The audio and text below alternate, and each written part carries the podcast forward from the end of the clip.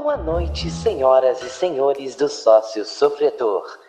Estamos agora prestes a pousar no mundo dos podcasts. Sabe por quê? Porque nós viemos dando voadeira.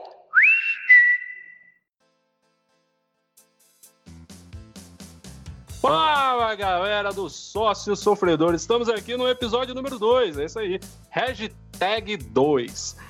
Estamos aqui no programa e hoje a gente vai falar sobre o quê? Sobre a mídia. É, vamos falar sobre a mídia do futebol brasileiro, vamos ver aí o que, que os nossos membros da bancada vão ter a dizer sobre isso, aquela mídia tóxica, aquela mídia que, que, tem, que tem como prioridade apenas transformar uma notícia que nem sempre é polêmica no maior estardalhaço possível para ganhar um pouco de acesso, ganhar um pouco de audiência e, na grande maioria, causar confusão. É, vamos agora apresentar aqui, sem mais delongas, todos que estão presentes no podcast de hoje. E vamos começar com ela, idealizadora do nosso projeto, a criadora e pioneira do sócio sofredor. Gisele Andreola, fala com a gente, Gisele.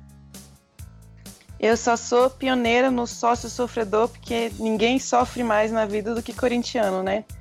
Então, por isso que começou todo esse projeto. Mas é bom dia, boa tarde, boa noite, dependendo do horário que todo mundo está escutando. E vamos que vamos, vai Corinthians. É isso aí, como todo corintiano, sempre tem o seu vai Corinthians. Mas e o que que o flamenguista, o nosso amigo João, tem a falar? Fala com a gente, João. Primeiramente, discordando da Gisele, não é só por causa disso, porque se for em matéria de sofredor flamenguista, é melhor sim em sofrer do que o corintiano. Mas enfim, mais um assunto aí que vai dar uma certa polêmica e eu passo a bola de volta para você, Leandro. E agora, hashtag meu Santástico sem freio. Como é que tá a vida de Santista, Vitor Hugo? Tá difícil, viu? Quase chorei quando o Santos tomou gol no último jogo. Indignado com aquele time. Fraco todo mundo nervoso, errando passe. Uma vergonha, uma vergonha. Mas e como é que tá o Cruzeiro? Conta pra mim, Felício. E aí, galera, beleza? O Cruzeiro tá aos trancos e barrancos, né?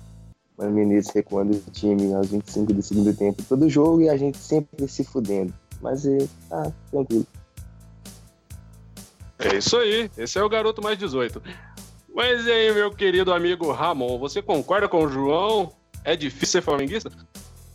Cara, é difícil pra caralho, mano. O cara tem que ver, parar e Rodinei jogando todo jogo, é, tu acha que isso é moleza, velho? Mas vamos lá, bora. É, não deve ser moleza, não. Todo mundo aqui tem um jogador que tem muito a reclamar. E o que, que você tem a dizer sobre isso, Mariana? Olha, eu queria dizer que o Palmeiras está engrenando e eu queria aproveitar o nosso assunto de hoje e mandar um beijo pro meu querido amigo Mauro César Pereira. É, o Mauro César Pereira tem muito a falar sobre aquilo que a gente está querendo comentar hoje. Então a gente vai falar agora sobre a mídia tóxica. Bem, é... vou começar com a Gisele, vamos fazer aqui a volta de acordo com o que eu comecei. Gisele, é, você tem algumas lembranças positivas, vai que, né? Ou negativas de uma mídia que é um tanto quanto sensacionalista, que faz um estardalhaço para chamar atenção, para ganhar público. O que, que você lembra disso com relação ao seu time em especial, com relação ao Corinthians? Ah, é, tem muitas histórias, né, sobre como qualquer coisa que acontece, ou qualquer detalhe, ou técnico novo, tudo vira uma coisa dentro de debates de mesa que, na verdade, é, acontece muito de não ter assunto e vira uma, como você falou muito bem, mídia sensacionalista. Eu vou dar um exemplo mais recente, né, para não ter que buscar tanto no fundo do baú, que foi o Corinthians de 2017, com a história do, do Quarta Força, da Quarta Força, que falaram que contratar o Carilho era um erro, que o Corinthians ia ser eliminado de tudo, ia dar tudo errado, e deu no que deu. Virou até um livro. E o Caribe era uma aposta, né? força. né? Era uma aposta. Mas. Aí, isso acontece que, que, forma mais ainda uma discussão, porque ninguém conhece o Caribe, quem é o Caribe, de onde que ele veio. Ah, não, mas ele era auxiliar técnico, isso não significa muita coisa, e vai, falação. Faltou um pouco de cuidado também na hora de falar, né? Teve até uma polêmica depois entre ele e o André Rizek, né, ao final, quando o Corinthians foi campeão brasileiro e o Carilli não perdeu a oportunidade de dar uma alfinetada no, no André, que falou que ele era horrível, que ia cair, que dar tudo errado. É, mas enfim, nessa, nessa situação específica ele merecia um pouco mais de respeito, porque o Carilli foi o que pegou o Corinthians lá na Série B, foi campeão do mundo, né? Como auxiliar, como auxiliar, mas com o braço direito de todo mundo que passou por ali. Ninguém entendia mais de Corinthians igual ele entendia. Mas enfim, é, eu tava vendo um vídeo que tá bombando agora nas redes sociais, eu não sei se todo mundo viu, que é do grafite. Do grafite não, o Sidoff falando do Ganso na época do Santos, falando que na Europa ele não conseguiria jogar se ele continuasse atuando como ele atuava no Santos, que ele era muito lento, é, aqui no Brasil dava muito espaço para ele pensar, Era jogadas. preguiçoso, né? Exatamente. E tava, acho que era naquele Bem Amigos. E todo mundo falando, chegaram a comparar ele com o Zidane. é, e o, e o Sidoff toda hora falando, tipo, não, não é isso, não é assim. O Zidane, ele era. Parece que ele é lento, mas ele era muito dinâmico. E mostra é, a falta de entendimento, na verdade, até uma, um pouco de, de uma postura arrogante da mídia brasileira em relação a- ao futebol brasileiro, a- aos jogadores brasileiros, né, que estavam falando e tava toda a mesa, todo mundo falando que o, o Ganso ia ser um grande jogador e só ele dizendo que não era bem assim, que na Europa ele com certeza sofreria muito. E deu no que deu, né? Ele foi pra Europa, não conseguiu e tá voltando agora. Espero que, que volte bem, tô desejando que seja isso, né? Eu espero que ele volte bem, que ele faça um grande campeonato, mas a mídia tende a ser sensacionalista nesse sentido. Surge um garoto, jogou duas bolas boas ali, massa. Ele é incrível, novo Pelé, não sei o quê. No caso do Neymar foi o novo Pelé. Agora tudo, todo jogador é o novo Neymar. E pro bem e pro mal, né? Pra poder pegar um jogador e colocar acima do que ele realmente é e pegar um jogador e colocar abaixo do que é. Agora o Vitor pode falar bem também com a questão do, do Sampaoli, né? Que já entrou com muita polêmica. O- sobre essa questão, foi muito bem citado do- do- dos jogadores que vêm da base já vem com essa com esse endeusamento por parte da imprensa. É, aqui na Vila é absurdo. Sim, um, um moleque de 12 anos, se ele faz um gol no futsal na categoria Chicken Little, ele driblou três pessoas, eles já, já querem assinar um contrato de 40 mil, já dá fechar com ele até os 18 anos. É extremamente absurdo principalmente aqui nessa cidade, talvez até pela pressão de ter revelado tipo tantos jogadores é, jovens e promissores, é um pouco indo um pouco mais para trás, Robinho, Diego, é, o Wesley quando ele jogou bem, na verdade, é, não foram revelados aqui, mas a- a- o ambiente, a- o Santos ele funciona quase como uma incubadora de jogador que é jovem, tem talento, mas talvez em um outro time não poderia é, ser aproveitado porque a torcida pega no pé e ou a imprensa acaba também deusando. Renato, Elano, é, vindo um pouco mais para cá, o próprio Ganso, Neymar. E, e esse endeusamento acaba prejudicando, porque tiveram vários jovens que vieram da base do Santos, que talvez por essa pressão demasiada acabaram não rendendo, e essa pressão externa acaba fazendo uma pressão interna no jogador, é, causando treinadores, a diretoria, empresários forçar uma barra para cima de determinado jogador e ele acaba se perdendo. Um caso famoso é o caso do Jean Xera, que os, é, fez um vídeo pro Fantástico, eu lembro até hoje. Ele fez um golaço jogando com os caras de 30, 40 anos, dando carretilha. O Santos foi lá, contratou. Era um monstro na base, um monstro. Categoria de futsal ganhou tudo. É, no sub-16 é, foi artilheiro, sub-15, tre- todas as categorias de base. Chegou para fazer o profissional, a imprensa já tinha endeusado, criado um, um monstro. O pai dele começou a pedir um dinheiro totalmente fora do contexto. Se não me engano, ele ganhava acho que 10, 20 mil reais de ajuda, já com 15 anos de idade esse valor. E isso é, há quase 6, 7, 8 anos atrás, em que 20 mil reais era um valor extremamente absurdo para uma pessoa de categoria de base. E o pai dele simplesmente pediu para ele ganhar 100 mil reais com 16 anos para assinar o primeiro contrato. Então, assim, essa, essa pressão da imprensa acaba causando é, efeitos colaterais no jogador, no clube, na família do jogador e, e acaba prejudicando, entendeu? É, é complicado isso aí. Sim, e não é nem sempre, como foi o caso do Corinthians, que tomou isso como uma força, né? As nem sempre vai na verdade, foi um caso fora da curva. Geralmente se torna algo grandioso de uma forma negativa, né? Técnicos são mandados embora por pressão que se cria na mídia, que passa para o torcedor e que vai e adentra o clube. Então é, é bem complicado isso daí. O, voltando, é, o caso do Neymar com o Dorival Júnior. O, o, Neymar tinha um ou dois anos de, de, de time principal, é, teve um atrito na lateral com o Dorival. É, eu, se, eu, se, eu, não me engano, o Dorival foi daquele dar uma bronca nele, ele respondeu o Dorival, criou um baita de um clima no, no, nos bastidores do Santos. O Dorival não durou mais dois jogos por causa do Neymar. E não era nem um Neymar que assim tinha estofo de ter passado por seleção e não sei o que, era um Neymar com 18 anos do Santos. Pra ver como aqui em Santos eles acabam endeusando certos jogadores. E prejudicou a carreira do Dorival. Tudo bem que o Dorival e Santos é uma relação de amor e ódio. Mas esse, esse elevar o Neymar, colocar ele num nível, num pedestal tão jovem, e me, claro que mexeu com a cabeça do jogador. Ele acaba pensando, pô, eu posso fazer isso, posso fazer aquilo, e quem é esse cara para me parar? Eu sou a joia de um time, eu sou. A imprensa fala que eu sou o novo Pelé. E eu acho que isso é, a gente vê que hoje o Neymar continua sendo uma pessoa extremamente infantil, não sabe lidar com crítica. É, responda, tanto ele quanto o pai são respondões para a imprensa. O, o Casagrande que eu diga, porque o Casagrande talvez seja um dos caras que sejam mais íntegros na questão de criticar um jogador e elogiar. É, é, deixando os é, Corinthians e Santos de lado, eu gosto muito do Casagrande, porque eu acho que ele é um cara que ele fala o que tem que falar, ele não fica com, com mimimi.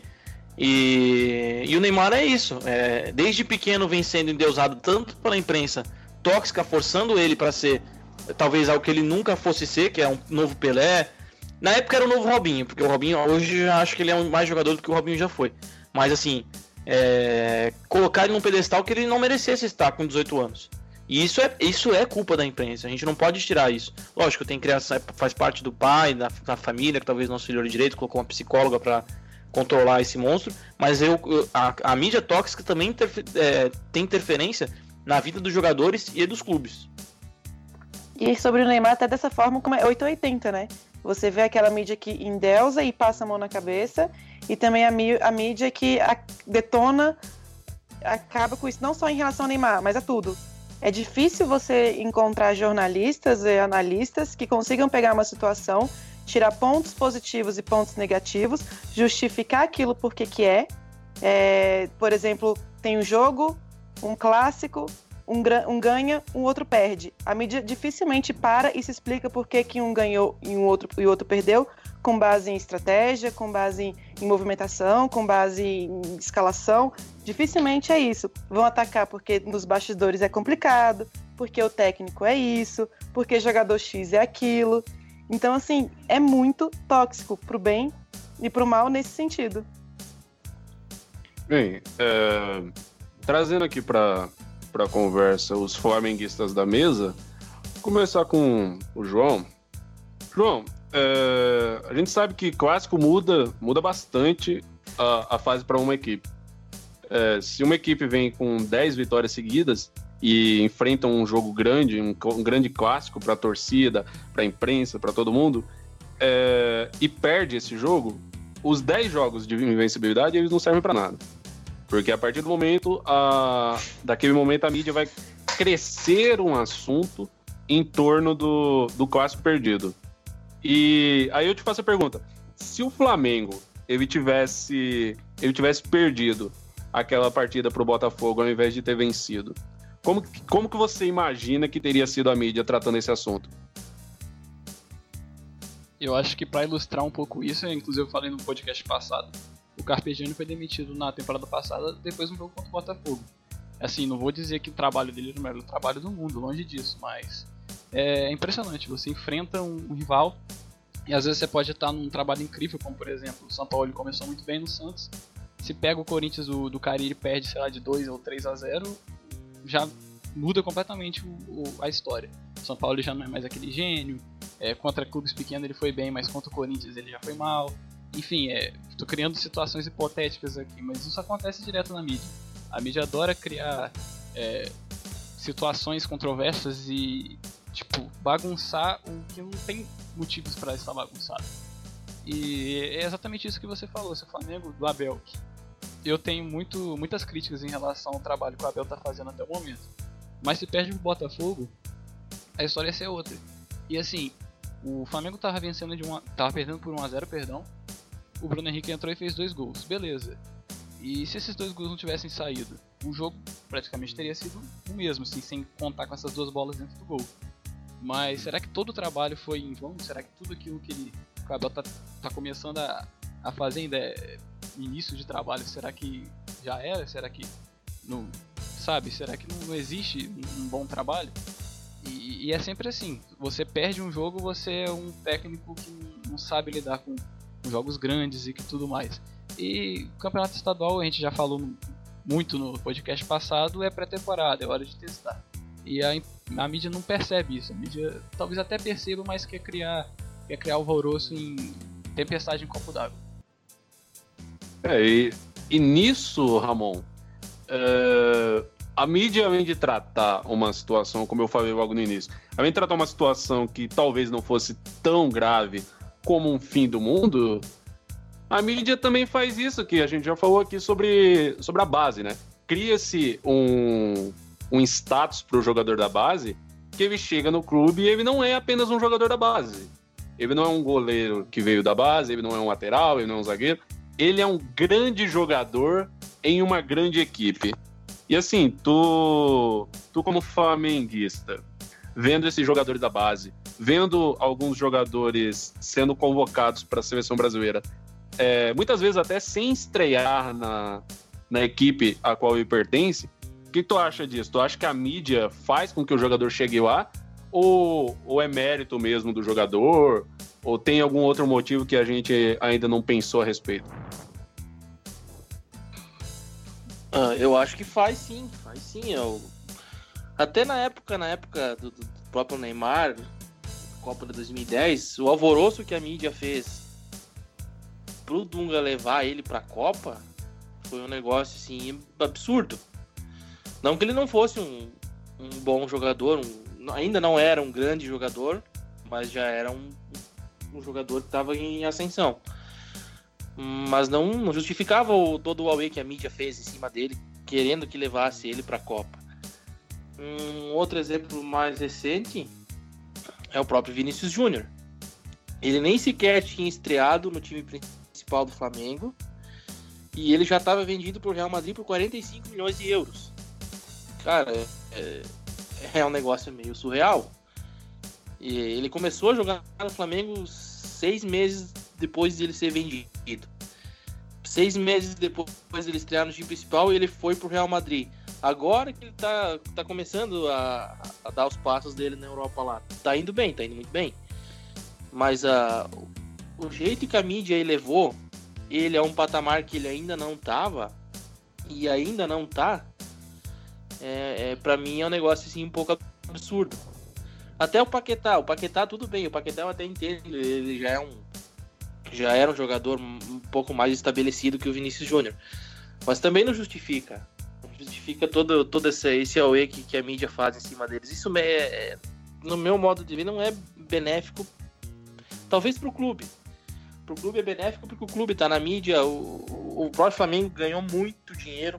Muito dinheiro com esses dois jogadores em específico, que eu acho que na altura que, que eles foram vendidos, hum, talvez o Paquetá, eu acho até que sim, mas o Vinícius Júnior não, não valesse todo, tudo que foi pago nele.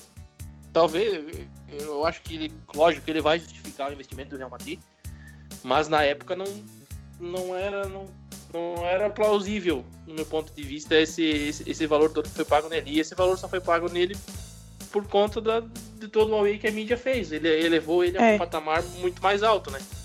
Sobre esses meninos da base, eu lembro de uma vez que estava passando uma, uma, outra mesa de debate, aí colocaram é, Vinícius Júnior, Paquetá, o Pedro do, do Fluminense, é, o Pedrinho do Corinthians, o, o Maico do Corinthians, o Gabriel Jesus do Palmeiras, e colocaram para o pessoal dizer quem era melhor sabe? Como se fosse, ah, esse aqui pode ser o futuro, a futura seleção brasileira. Agora imagina como tudo isso repercute para os jogadores, sabe? É uma pressão que, que, que vira e falar de, de Pedrinho ser uma promessa. Quem falou que o Pedrinho é uma promessa? Ele é um jogador que foi bem na base, tá subindo pro profissional agora. Aí, por ele ter sido promessa, já cobram do Pedrinho no Corinthians que ele seja o cara que resolva o time. Sabe? Mas ele é um menino. Porque que... se ele, se ele não render, a culpa é dele. É, aí, aí fica assim, ou ele, é, ele se torna essa promessa, ou ele não presta. E isso, como corintiano, Então. eu vejo muito entre os torcedores. E no caso do Vinícius Júnior, tem uma coisa que foi bem emblemática assim na época, que a mídia elevou ele num patamar, até pelo contrato que ele já tinha assinado, é, levando ele como a salvação dos problemas de qualquer, enfim, do, do Flamengo. E quando teve alguns jogos que ele não jogou tão bem, a própria mídia já começou a questionar o investimento do Real Madrid no menino, sendo que, cara, é jogador, não, vai ser o melhor cara em campo todo jogo. Então é, é muito incoerente, assim, os caras tentam jogar tudo pra cima e o menino tem um jogo que ele não consegue chegar tão bem e os caras já tentam detonar ele. Então é, é bem ridículo, assim. É jovem, né? É, é normal oscilar e não veem isso. Não percebem que enquanto você está se desenvolvendo, você ainda não se tornou, não chegou no pico da sua carreira profissional no esporte, você tem a tendência a oscilar um pouco, você está se adaptando a uma nova liga, você tem que, que ir jogando de acordo para você poder se desenvolver. E recentemente, falando sobre mídia, é, falando sobre base, sobre é, uma visão para o futuro desses jogadores que, querendo ou não, a mídia ajuda muito com que eles sejam reconhecidos mundialmente, porque faz muito faz muita propaganda sobre eles, fala-se muito deles, tem programas inteiros dedicados a eles, duas, três horas por dia, programas dedicados a, a determinados jogadores, a determinado clube. E recentemente, o Felício pode falar um pouco melhor sobre isso. Recentemente teve uma conversa da venda do Brasão, goleiro do Cruzeiro. E é um goleiro jovem, então ele, ele vai sair do Cruzeiro. É, o Felício até pode me confirmar se, se fechou mesmo ou se ainda vai fechar. Ele sai para sair do Cruzeiro em uma idade, assim, que ao meu ver é totalmente ainda é, em fase de preparação, se não me engano é 17 anos, o Felício vai falar melhor, e, e cria-se um pensamento onde ele já chega com uma moral alta. Ele, ele sai por muito, porque é uma promessa, isso e aquilo, mas já cria-se um pensamento de que o jogador, assim que ele aparece na base, assim que ele se desenvolve um pouco, ele já vai embora. Os jogadores não estreiam mais nas suas equipes. Eles aparecem na base, sei lá, jogam uma copinha, chama a atenção de alguém e ele já vai embora. E não fica muito no clube. E o que, que tu acha disso, Felício?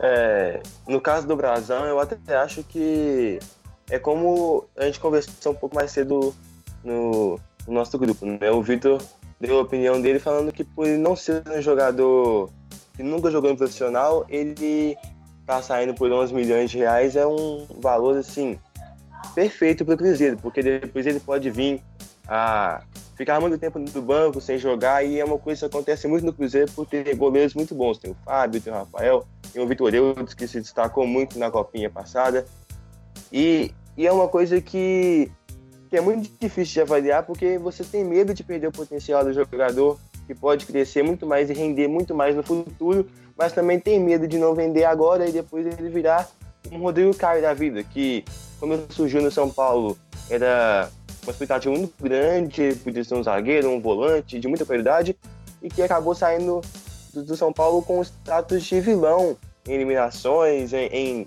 alguns jogos específicos. O caso do Fair Play com o Corinthians, que alegou que não fez falta no jogo, e acabou que depois o Jô fez outro gol no São Paulo, sendo que o Jô, se não me engano, o Jô ia ser expulso naquele jogo.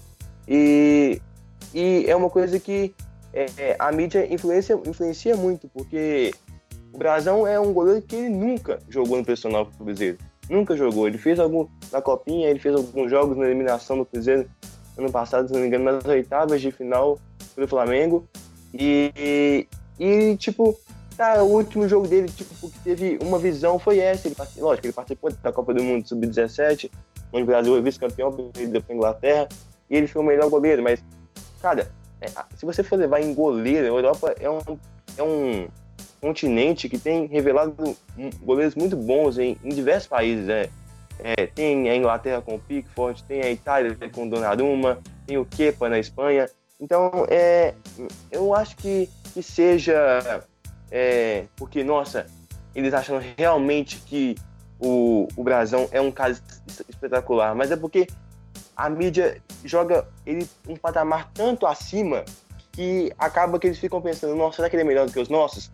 Será que realmente a gente vai estar deixando passar uma oportunidade uhum. de, de contratar um craque e depois esse cara vir e jogar no nosso rival? Como foi. Como foi e o jogador nem é do... é ruim, né? Sim, e foi o caso do, do Rodrigo, até com, do Santos, com nesse sentido do Real Madrid.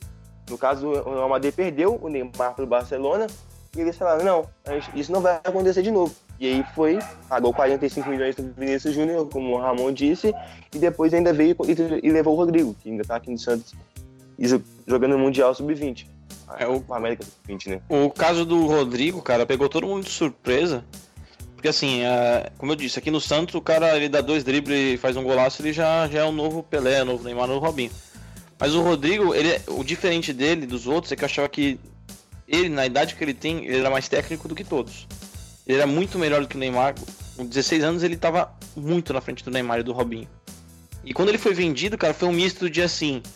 É porque foi justamente um pouco depois da história do Vinícius Júnior.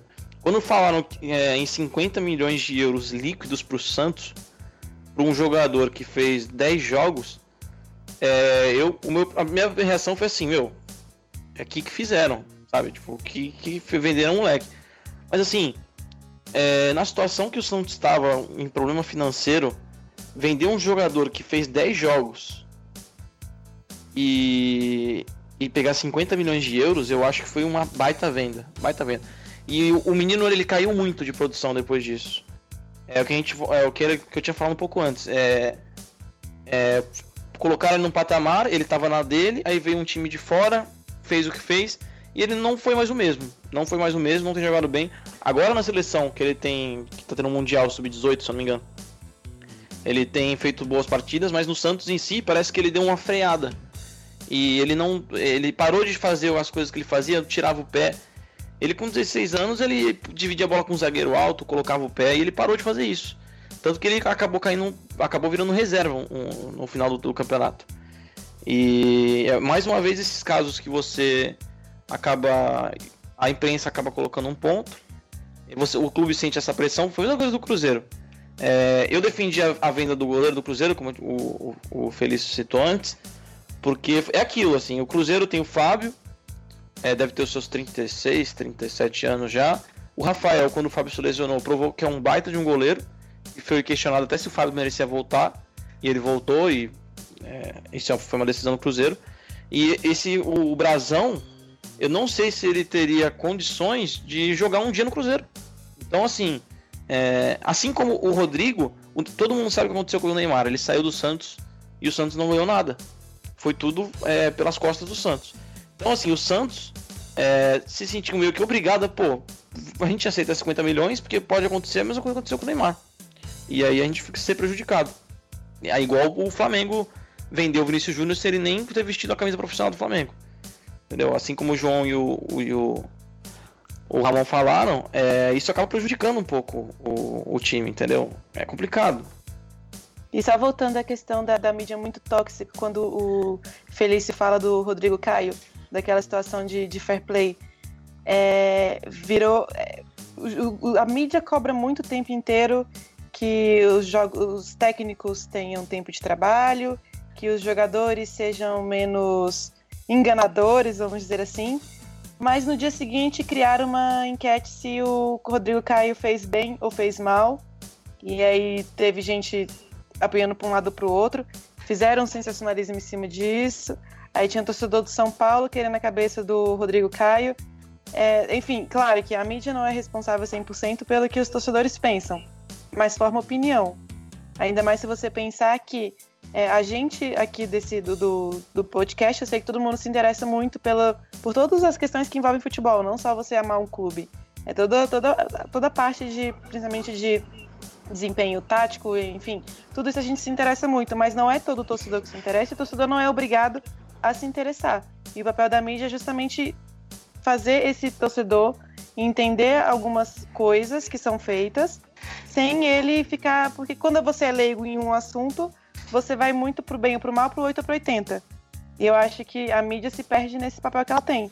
Porque ela fica afrontando para poder fazer o torcedor participar, ele a dar opinião e a fortalecer essa opinião do torcedor. Então, no caso do Rodrigo Caio, é, sei lá, eu achei louvável o que ele fez, mas também não, não tenho meio que um certo errado nesse sentido.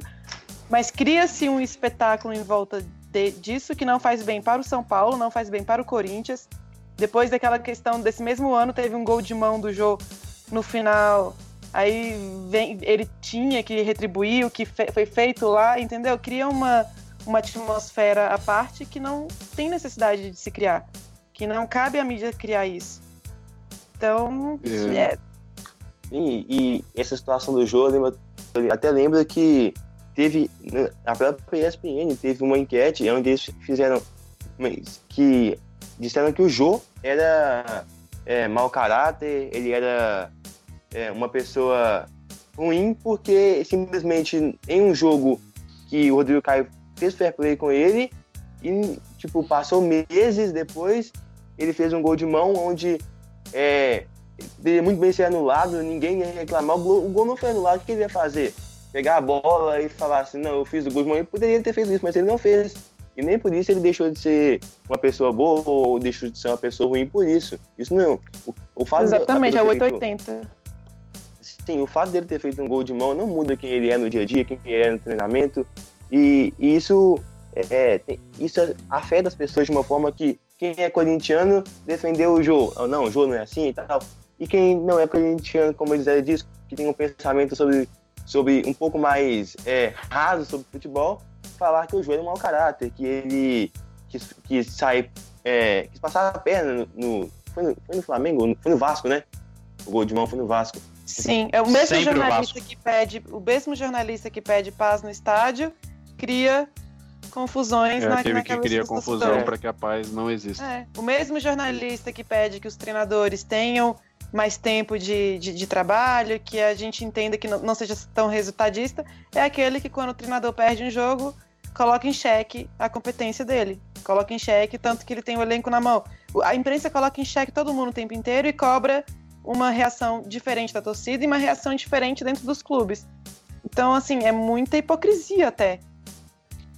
É, e realmente é, é complicado. Uh, a parte da imprensa, por isso que a gente está falando sobre, sobre esse assunto, é porque a parte da imprensa ela, ela é realmente decisiva em muitos casos.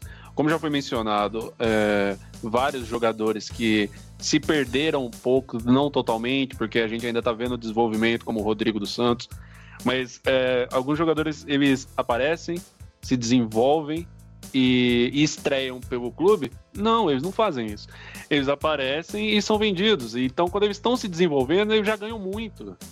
Sim, você imagina um jogador que vem de uma, uma classe muito baixa, ele ele está acostumado a, a dar muito duro para conseguir pouco.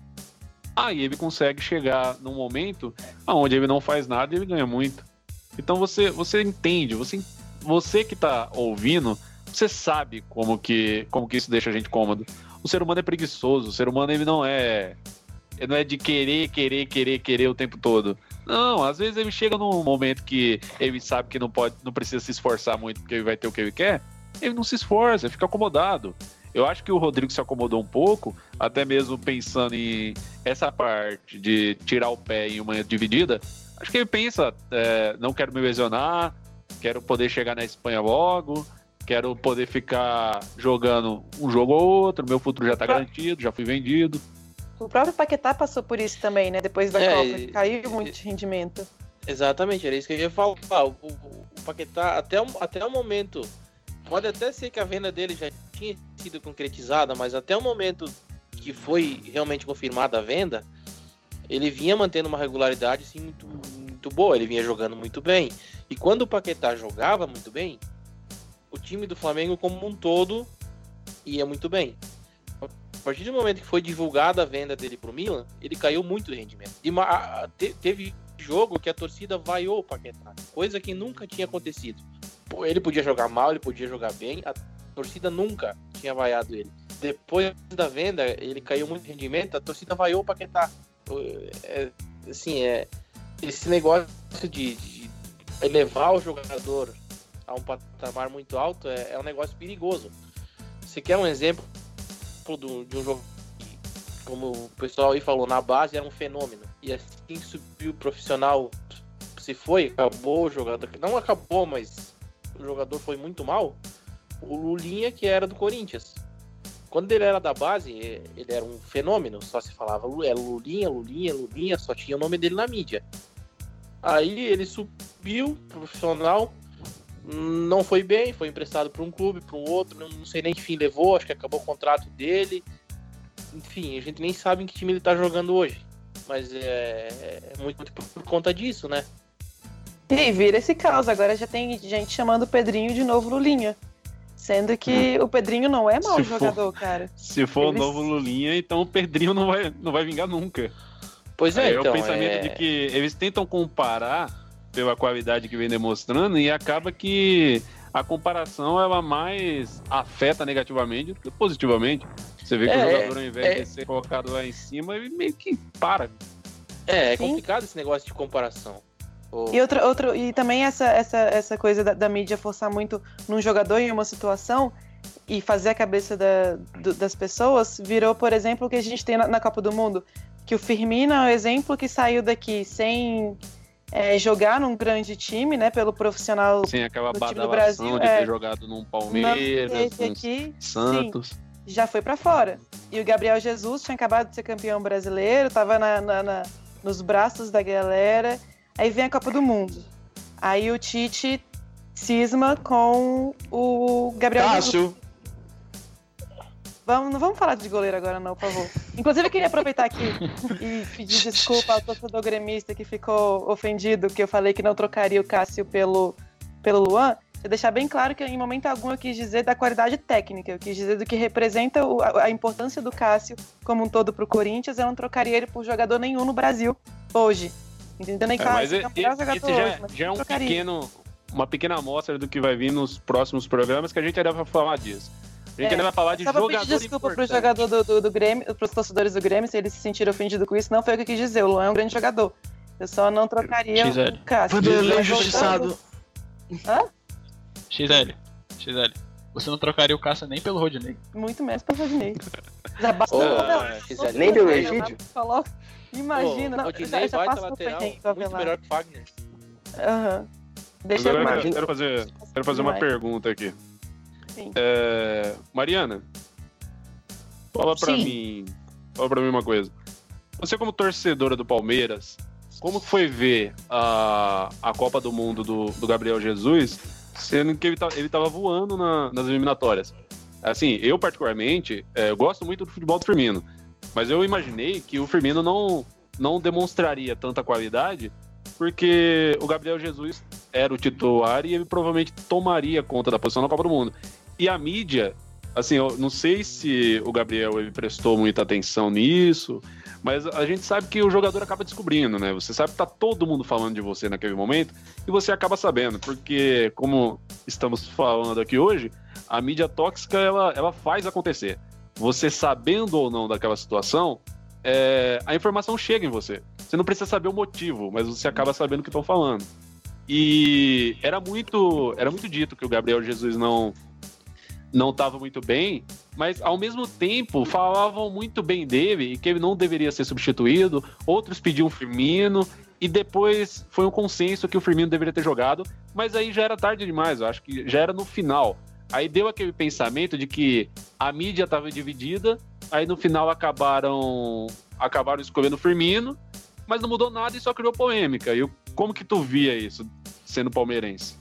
Eu até ia falar, enquanto a, a Gisele estava falando, é, em relação a isso, eu acho que o Gabriel Jesus realmente jogou uma, uma eliminatória fantástica, foi muito bem, só que é, a princípio na Copa assim, eu acho que sendo um campeonato curto, né, como a Copa do Mundo, ele não demonstrou, assim, não, não jogou muito bem o primeiro jogo. No segundo, metade do jogo, ele continua não aparecendo, que foi o que aconteceu, ele não, não aparecia para o jogo. É, e o Firmino entrando bem, é, não tinha o que justificava ele continuar ali. E eu acho que o que acabou, não sei, não vai, não dá para saber o que passa, passa na cabeça do Tite, só a Gisele sabe. Realmente. É, mas não dá, não dá para justificar o cara, assim, cara, eu sou palmeirense, eu amo Gabriel Jesus. Se eu acompanho, assim, qualquer coisa do Manchester City hoje é por conta dele. É, eu acho ele um menino fenomenal, ao contrário, por exemplo, do Neymar, que eu acho um puta cara deslumbrado com tudo que aconteceu com ele. Eu acho o Gabriel Jesus o, o anti-Neymar nesse, nesse aspecto, assim. Mas nada justificaria ele continuar ali. E assim, é muito fácil depois da mídia uh, findar da Copa, Brasil eliminado, a mídia falar, não, realmente tinha que ter sido Firmino. Sendo que a princípio ninguém, assim, poucos levantavam a bola, é, era, era o que o, o Lei falou, era muita gente não concordando ali. É, enfim, eu acho que foi essa, essa, essa pressão da mídia mesmo que acabou mantendo ele ali, que depois todo mundo quis tirar o corpo fora no final. Uhum. É, mas até assim, falando da, da conversa, a gente está olhando muito micro, né? É, assim, o jogador em si. Mas a mídia ela faz uma pressão absurda e ridícula também no macro. É, você tem hoje, é, lógico, o Palmeiras tem um maior investimento, é, enfim. É, e contrata, tem um excelentes jogadores, tem um elenco assim maravilhoso. E existe uma pressão para que o Palmeiras ganhe tudo, entre em todo o campeonato e saia campeão sendo que dentro do Brasil você nunca pode desconsiderar que existem outros times é, com um investimento, se não tão alto, muito próximo, o Flamengo é um exemplo, é, times que mesmo com não tanto investimento montam times muito competitivos, é, como é o caso do Corinthians, assim, sem dinheiro, fez milagre em 2017, enfim. É, e tem times excelentes de camisa, de tradição e que tem chegado muito bem, Cruzeiro, Grêmio, dá para citar vários clubes e, meu, não dá pro, pro time, pro mesmo time ganhar tudo e você desconsiderar todo mundo que tá vindo junto aí, que são times extremamente competitivos. E aí, o time é eliminado numa semifinal ou perde uma final. Pô, o cara entrou, competiu até o final, foi o time jogou super bem para chegar no final e falar jogar todo o trabalho no lixo, sendo que na verdade foi um time extremamente competitivo e que teve jogos maravilhosos. Então tem isso também, tem a pressão macro em cima do time inteiro. É, eu até falo aí para os meninos que são, que são flamenguistas. Tá entrando aí agora uma temporada em que, mais uma vez, o Flamengo vem aí sendo destacado pelos investimentos absurdos, por comprar jogadores, né? Não quero ofender ninguém na mesa, desculpa, Felício, mas Cheirinho. arrancar jogadores de outros clubes. Qual que é a pressão que hoje está sendo jogada em cima do Flamengo? O que a mídia joga no Flamengo? O que acontece com o Flamengo se não for campeão de nada? E aí?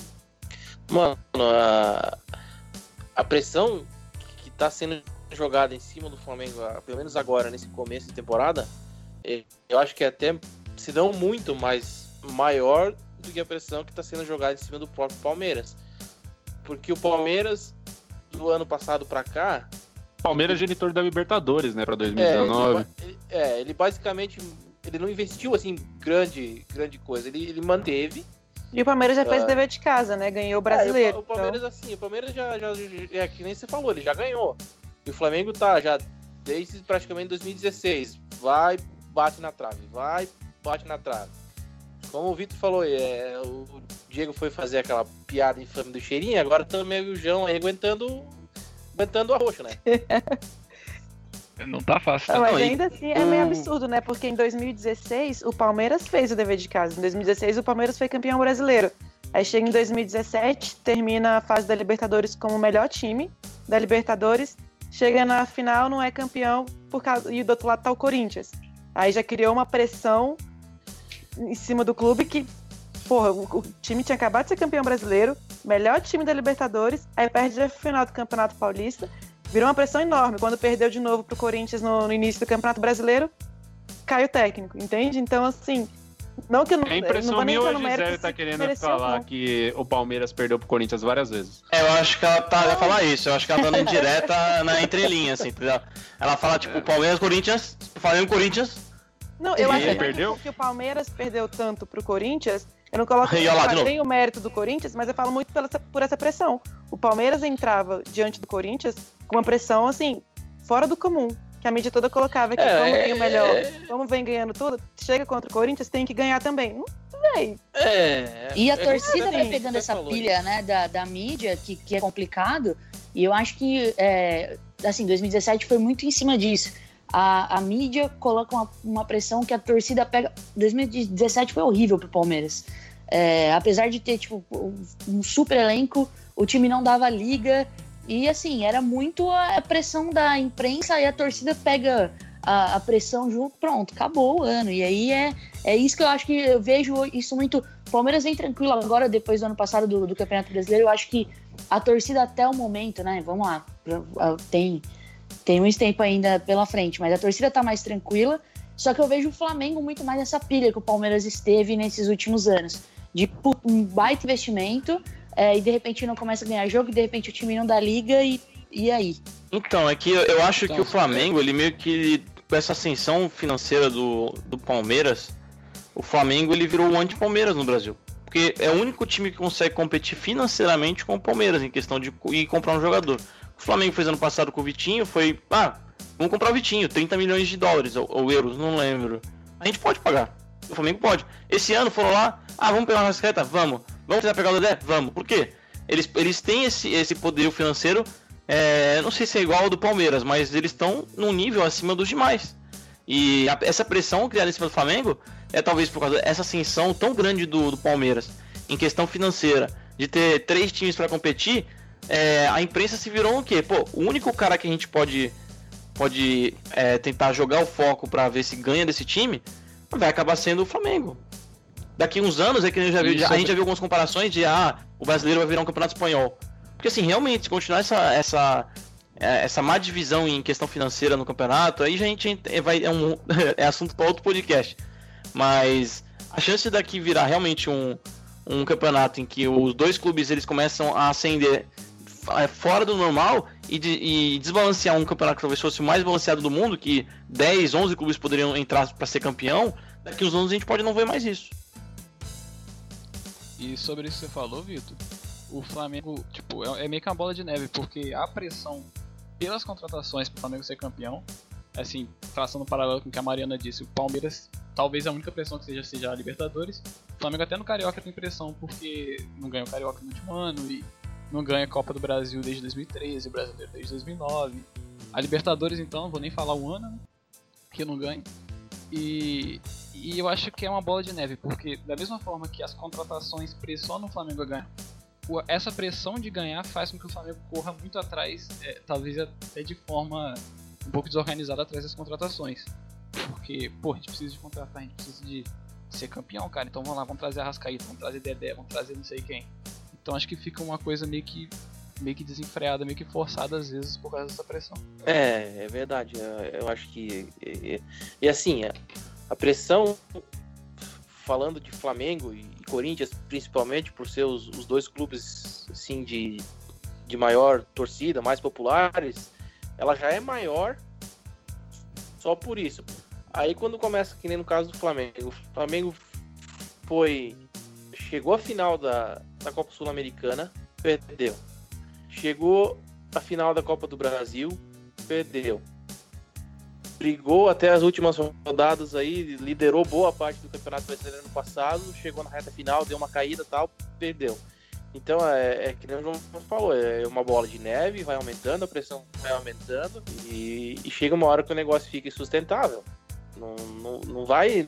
Não vai. É a única maneira de parar com essa pressão é se o Flamengo ganhar basicamente tudo.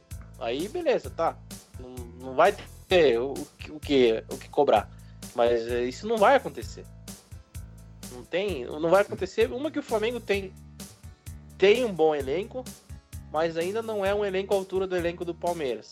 O Palmeiras. Talvez o, é, o elenco é, seja bom, mas ele não é entrosado o suficiente. É, mas assim. Não, e aí questão de, de, de, volume, né? Porque 11 contra 11 ali, os reservas, mas o Palmeiras muda três times. O, é, Flamengo o, o, Palmeiras consegue disputar, por exemplo, a Copa do Brasil, Brasileiro e Libertadores, sim, não digo que tranquilamente, mas consegue gerir bem isso aí. Mas consegue, consegue manter um mesmo nível, um padrão, isso, pelo menos. É, foi o que fez a gente ser campeão brasileiro no passado, né? É, é já o Flamengo, o Flamengo, o Flamengo ainda, dois times. É, o Flamengo ainda não chegou nesse nível. O Flamengo tem um bom elenco, mas ainda faltam algumas peças. O Abel, caso ele se mantenha no cargo, e é, se, se o negócio continuar andando do jeito que tá andando. Tá zicando, tá zicando. Tá zicando. Não, não é que eu tô zicando, mas é. É, é o que é Não, mas eu, te, eu tenho essa impressão também. Assim. Eu tenho a impressão de que se ele não começar a fazer o time jogar, ele vai acabar rodando. É, se, se o negócio continuar do jeito que tá aí, vai. O Flamengo vai começar o brasileiro ou sem técnico, ou com, sei lá, um auxiliar, um Barbieri da vida, alguma coisa assim. Vocês Flamengo, sabem o nome disso, né? realmente É, é, Acho que o Flamengo seja hoje no Brasil o único time que não pode se dar ao luxo de priorizar um campeonato. Porque É. se ele for eliminado de qualquer campeonato, vai ter A pressão vai pressão. duplicar. É, exatamente. duplicar. O Flamengo, o Flamengo, assim, o Flamengo precisa ganhar. Independente de ser Passa Guanabara? Taça Guanabara, Carioca, Taça Rio, Copa do O Brasil. bom é que tem, do- tem Taça Pão 23 de Açúcar, campeonatos qualquer campeonato merda. carioca, né? Tem 30 troféus de disputa no Campeonato Carioca. É, E já exatamente. chegando mais pro, pro final aqui do, do, do nosso programa, eu só queria, antes, é, para finalizar, eu não sei que dia que, você, que esse programa exatamente vai ao ar, a gente tá gravando ele antes da- do Clássico Paulista que vai ter no sábado entre Corinthians e Palmeiras. Torcedores do Corinthians e Sábado, torcedores dia, do dia Palmeiras. 2 de fevereiro. É, torcedores do Corinthians e torcedores do Palmeiras. Não sei quem ganhou, não sei quem perdeu. Mas seja lá quem perdeu, não fique puto com o seu treinador, não fique puto com os seus jogadores. Se a mídia estiver falando que tá tudo errado, não tá tudo errado. Não deu tempo de tá tudo errado. Só um não tem pouquinho. pros dois lados. Pode falar. Não, não, é só um pouquinho errado, não é só um pouquinho. é- Tá só um pouquinho errado se perder alguém. Não, mas isso é ruim. Ninguém gosta de ganhar e to- ninguém gosta de perder, quer dizer. E É, todo e se mundo empatar também não significa que tá ruim pros dois lados. Ah, não sei. É, mas só que aí, aí eu acho que. eu Dependendo do que- jogo, né? Tudo depende do jogo. Aí eu acho que entra um pouquinho dessa questão que vocês comentaram ontem do, do Palmeiras ter, ter perdido assim vários, vários jogos pro Corinthians aí. Eu acho que talvez isso pese um pouquinho. Eu, eu acho que não vai, porque a torcida. Não, então, igual eu falei, pode Palmeiras pesar tá no- bem, é, tá, tá bem consciente assim do, do que é a prioridade deles e. Pode Então. pesar nesse sentido da pressão, mas tem- não- não coloque em xeque o que tá sendo feito. Não, não. de- Entendeu a ideia? É isso que eu tô querendo dizer, não, pra não Até porque não deu tempo, né, cara? Exato. Então, mas a gente, é o que a gente tava discutindo mais cedo. É, agora eu vou, eu vou encher a bola porque realmente é uma coisa que não acontecia faz um tempo aqui. É o efeito São Paulo. O que ele fez com o time do Santos colocou uma leve pressão nos treinadores que chegaram agora, no Abel, no Flamengo, no Carilli, no, no- principalmente no Jardine do São Paulo. Foi mostrar que em quatro jogos ele, com ele, um técnico estrangeiro, que ano passado era cobiçado aqui, treinou a Argentina, não deu certo. Ano passado foi cogitado ele no Flamengo, mas acabou não vindo e agora ele veio pro Santos. E mostrou que ele realmente ele subiu o sarrafo do, pros técnicos aqui. Que não basta É, mas- só você é, fazer o do Paulista uma pré-temporada, sendo que ele chegou mostrando que, lógico, que a gente falou também, pode, pode chegar na final do Paulista, o Santos não, é, perder pro Oeste numa, numa quarta de final, e aí vão querer já. Aí vai ser até a imprensa tóxica, falar que adianta nada o começo do campeonato, que não sei o quê. Mas assim, Pode esse também início. O Paulista e o ano não ser bom. Essa pressão cria-se na cabeça, igual que a gente tá falando, de leigos fomentados por uma mídia sensacionalista. Uhum. Porque o, o, o- ponto que, que eu vejo muito que ajuda também o São Paulo nesse momento é o elenco enxuto. Sim. Então ele já sabe quem vai ser titular, ele sabe quem são as melhores peças, ele implementou a ideia de jogo e formou isso. É, é coisa que não acontece, por exemplo, com o Carilho esse ano. O Carilho de 2017 estava assim também, era uma coisa super enxuta. Agora esse ano vieram novos nomes, a gente tem três centroavantes, coisas que a gente não lembra na história do Corinthians ter três centroavantes assim. Boatos que junta três e não dá um jogo. É, tem não, que mostrar ainda, né? Não tem que mostrar ainda. É, assim, Mas é isso. Então você tem opções, então você testa. O Carille não repetiu nenhuma escalação até agora. Entendeu? E o Santos tá- já vem tá jogando na. procurando aquela, aquela formação mais, mais adequada. Acho que ele tá tentando encontrar também a velocidade no ataque, né? A velocidade do contra-ataque, que isso tá faltando pro Corinthians. Os três Exato. atacantes, os três centro- centroavantes do Uhum. Corinthians, eles não são jogadores de velocidade. Então, mas aí, aí a gente tem que criticar quem contratou, né? Porque se o técnico pensa, se o técnico pensa o time pra jogar de um jeito, ele quer que o time seja esteja uma- um atacante rápido, ele contrata três postes, aí é planejamento Não, errado já. Não, não o atacante, o centroavante, mas os pontas. No Ah, caso, sim, o Corinthians sim. ainda Jogador tem de tá lado, jogador de- definido. Ah, sim, sim, jogadores de lado, tá. O centroavante já tá definido. Eu acho que vai começar com o Bozelli titular e, e o Gustavo numa sombra muito pesada pelo que vem fazendo. E pelo lado deve ir o Wagner Love, vamos ver como fisicamente ele vai aguentar isso. Mas enfim, eu, tem eu várias particularmente peças- não colocaria o Wagner Love jogando pela- pela- pelas alas. Eu iria com o Gustavo, independente de como o Ozev chegou, da moral que tem. O Gustavo, eu acho que ele tem tem jogado bem, tem merecido. No Corinthians, dos jogos que eu vi do Corinthians, eu não, não vi outro jogador que se dedicou mais do que ele. Eu acho que ele tem, ele tem sim que, que começar, pelo menos por enquanto, com, com a vaga de titular. Pois é, mas você tá vendo o tanto de questões que a gente levantou aqui agora, só rapidinho? Aquelas questões boas pro técnico, né? O técnico Sim, quer ter esse tipo de dúvida. O cara, ele tá com dúvidas boas, então assim, eu acho que até ele achar quem vai ser titular, quem vai ser, tipo, aquele primeiro reserva dali, sabe? Todas essas questões vão com o tempo. E o que acontece com o São Paulo hoje do Santos, não. Ele já, com uma, menos opções, ele definiu mais rápido. Claro que tem todo o mérito dele, ele tem uma, ah, deu a ideia de jogo muito boa, os jogadores pegaram muito rápido, isso não é mágica, isso é trabalho bem feito. Mas ah, eu não acho que e, o que foi feito ali tem que ser pressão para os outros lados. Ele é o É, ponto eu acho, eu nesse acho momento. que o, o- eu acho que o ponto do principal assim do, do São Paulo conseguir ter um resultado tão rápido foi ele chegar e conseguir assimilar dentro de, com as peças que ele tem a, a característica de cada um e, e montar um plano de jogo em cima disso, né? Uhum. Ele conseguiu assimilar isso muito rápido, então por isso que acho que ele conseguiu um, um resultado assim tão imediato. Ele conseguiu transformar o Santos num time de. Aqui a gente sempre fala que tem jogadores que são jogadores de sistema. Ele transformou um- o Santos num time sistemático. Ele colocou o sistema, os jogadores fazem as funções que eles são determinadas e o time vai jogar daquele jeito. A gente não sabe se é, quando vai chegar a limitação do, do time, quando, quando provavelmente perder um jogo que. que- Eu não sei se o time vai chegar a perder um Que jogo alguém- assim, eu espero que, alguém não, mas assim, que anule- alguém vareie, anule de entendeu? É, que alguém varie, que o Santos vá lá e não consiga fazer nada.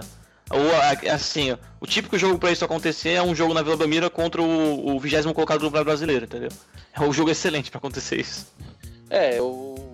tem, tem prós e contras, né? O, o problema disso é que a hora que, que o Santos pegar um, um adversário que conseguir assimilar esse estilo de jogo do Santos, ah, vai, vai criar problema. O Santos pra- não, não que não vai conseguir jogar, mas vai ter, vai ter bastante dificuldades durante o jogo, né? Bom, é, antes de encerrar aqui o podcast de hoje, a gente tem que falar um pouco também do meu time, né? Assim, eu tô aqui representando o São Paulo Futebol Clube e o São Paulo vive um momento assim de um- uma incógnita e, e a mídia, essa mídia que, que tanto falamos, essa mídia não tem ajudado muito. E, e eu creio que a mídia não ajuda nesse caso, no caso semelhante ao São Paulo, não ajudaria em nenhum, nenhuma outra equipe. Assim, a, a, a Gisele já falou a respeito do Caribe no Corinthians e, e tiveram muitos, é, muitos acho, muitos e se, muitos como que vai ser quando, muitos é, Corinthians vai ser eliminado, Corinthians não vai ter um elenco, Corinthians não vai ter um técnico, Corinthians vai para a Série B.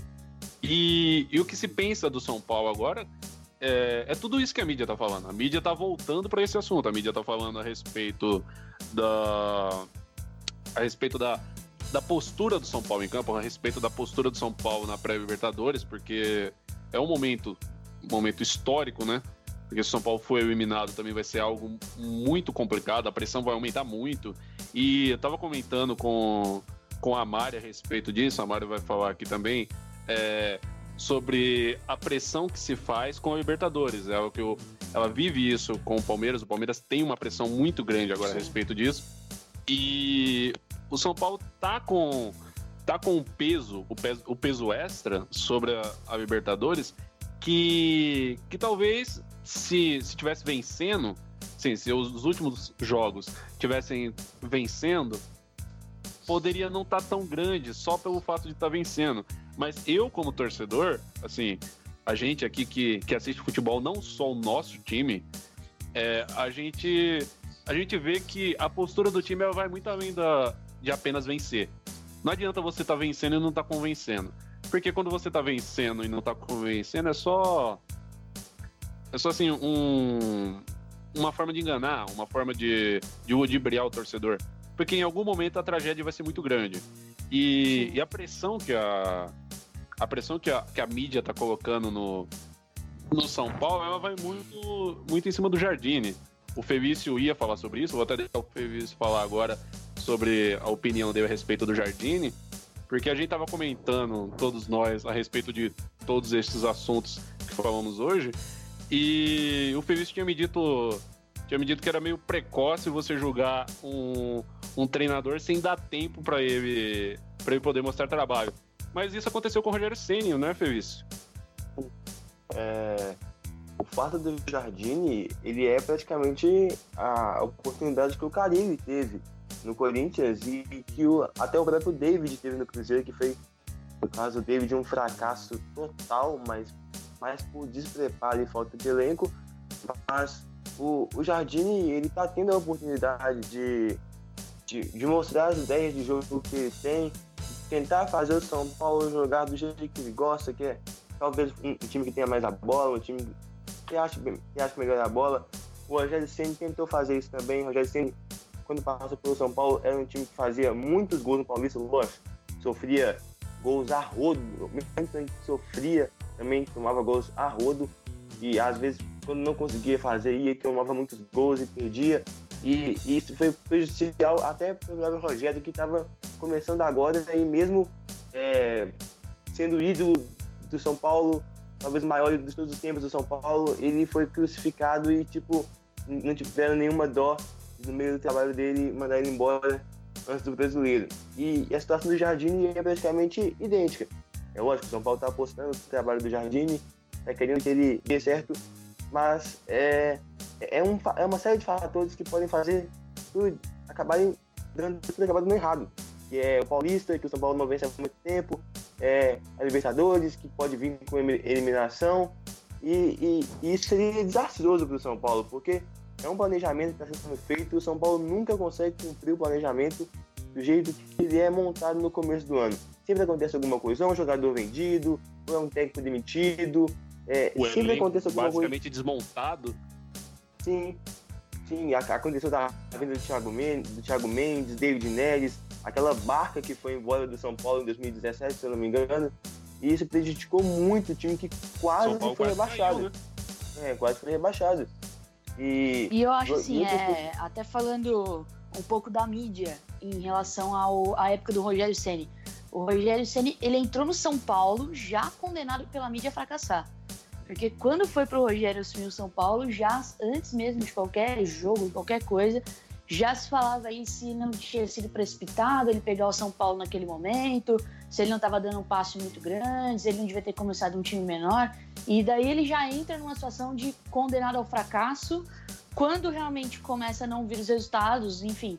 É, ele acabou caindo, eu, eu, assim, na minha visão, precipitadamente, mas é, é exatamente esse negócio da mídia tóxica. Os caras já estavam condenando o trabalho do cara antes mesmo dele trabalhar.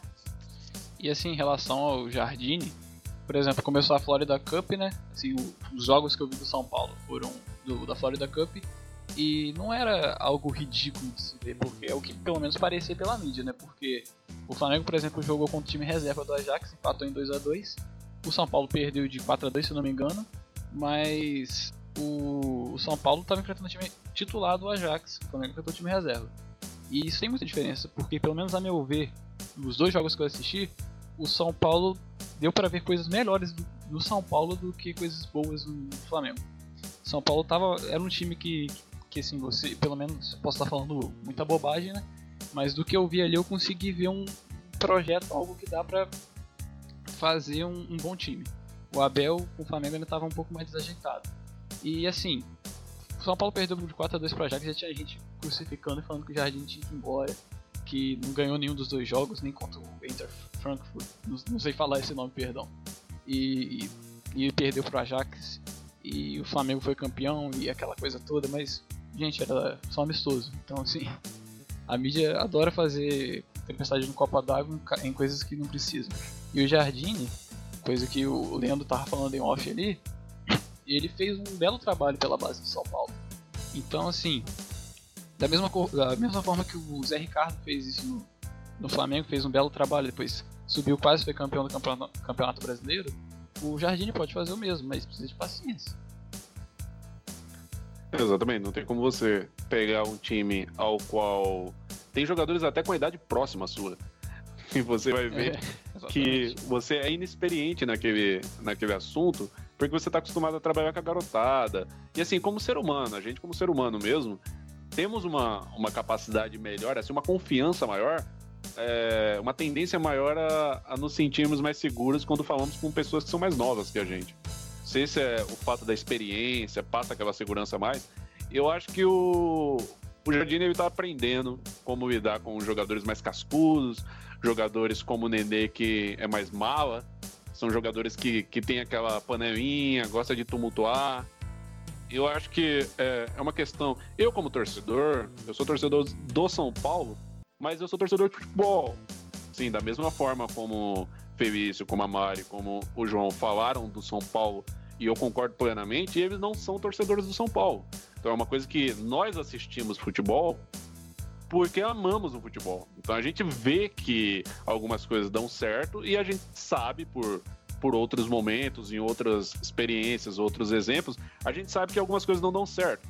Por exemplo, nós mencionamos da mencionamos a situação do Flamengo. Se a gente chega num momento onde o Flamengo não está vencendo com o investimento que fez, o que, que vai acontecer? O técnico vai ser demitido.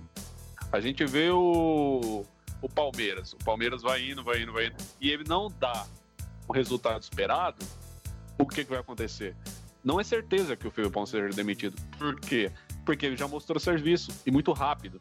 Então a gente sabe como funciona o futebol. É, pode ser que ele seja demitido apenas se o Palmeiras tiver um, uma eliminação ou alguma coisa muito vexatória, mas eu acho difícil. Eu acho que o Filipão do Palmeiras ele tá num momento onde ele sai quando ele quiser. Sim, ele tem que fazer muita coisa errada para ele ser demitido agora. Então é uma questão de que o, o Jardine ainda está buscando um trabalho e se ele for demitido agora, talvez desestimule todos os outros clubes a darem oportunidade que assim, eu, eu, eu dou meus parabéns ao Corinthians por ter dado a oportunidade, seja por falta de, de, de técnico no mercado, seja por falta de dinheiro, seja por falta do que for.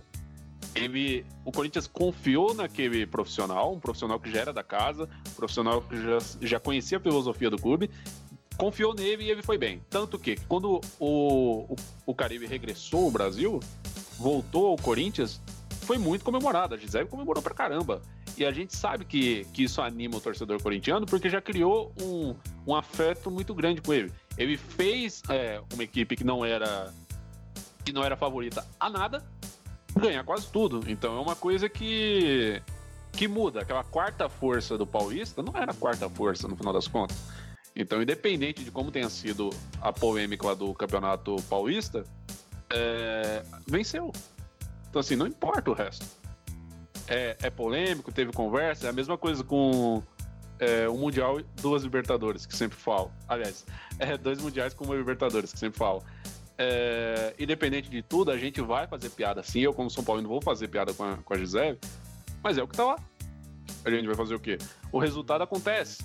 Então, para o resultado acontecer, a gente tem que esperar, a gente tem que dar tempo para o profissional trabalhar. E não tem como um profissional trabalhar é, começa em janeiro e é demitido em fevereiro. Então é uma coisa que, que complica. É, o Felício já falou de vexames do Cruzeiro, onde o Cruzeiro deu a volta por cima. Então é uma questão de que o Jardine, na minha opinião, ele precisa de tempo sim.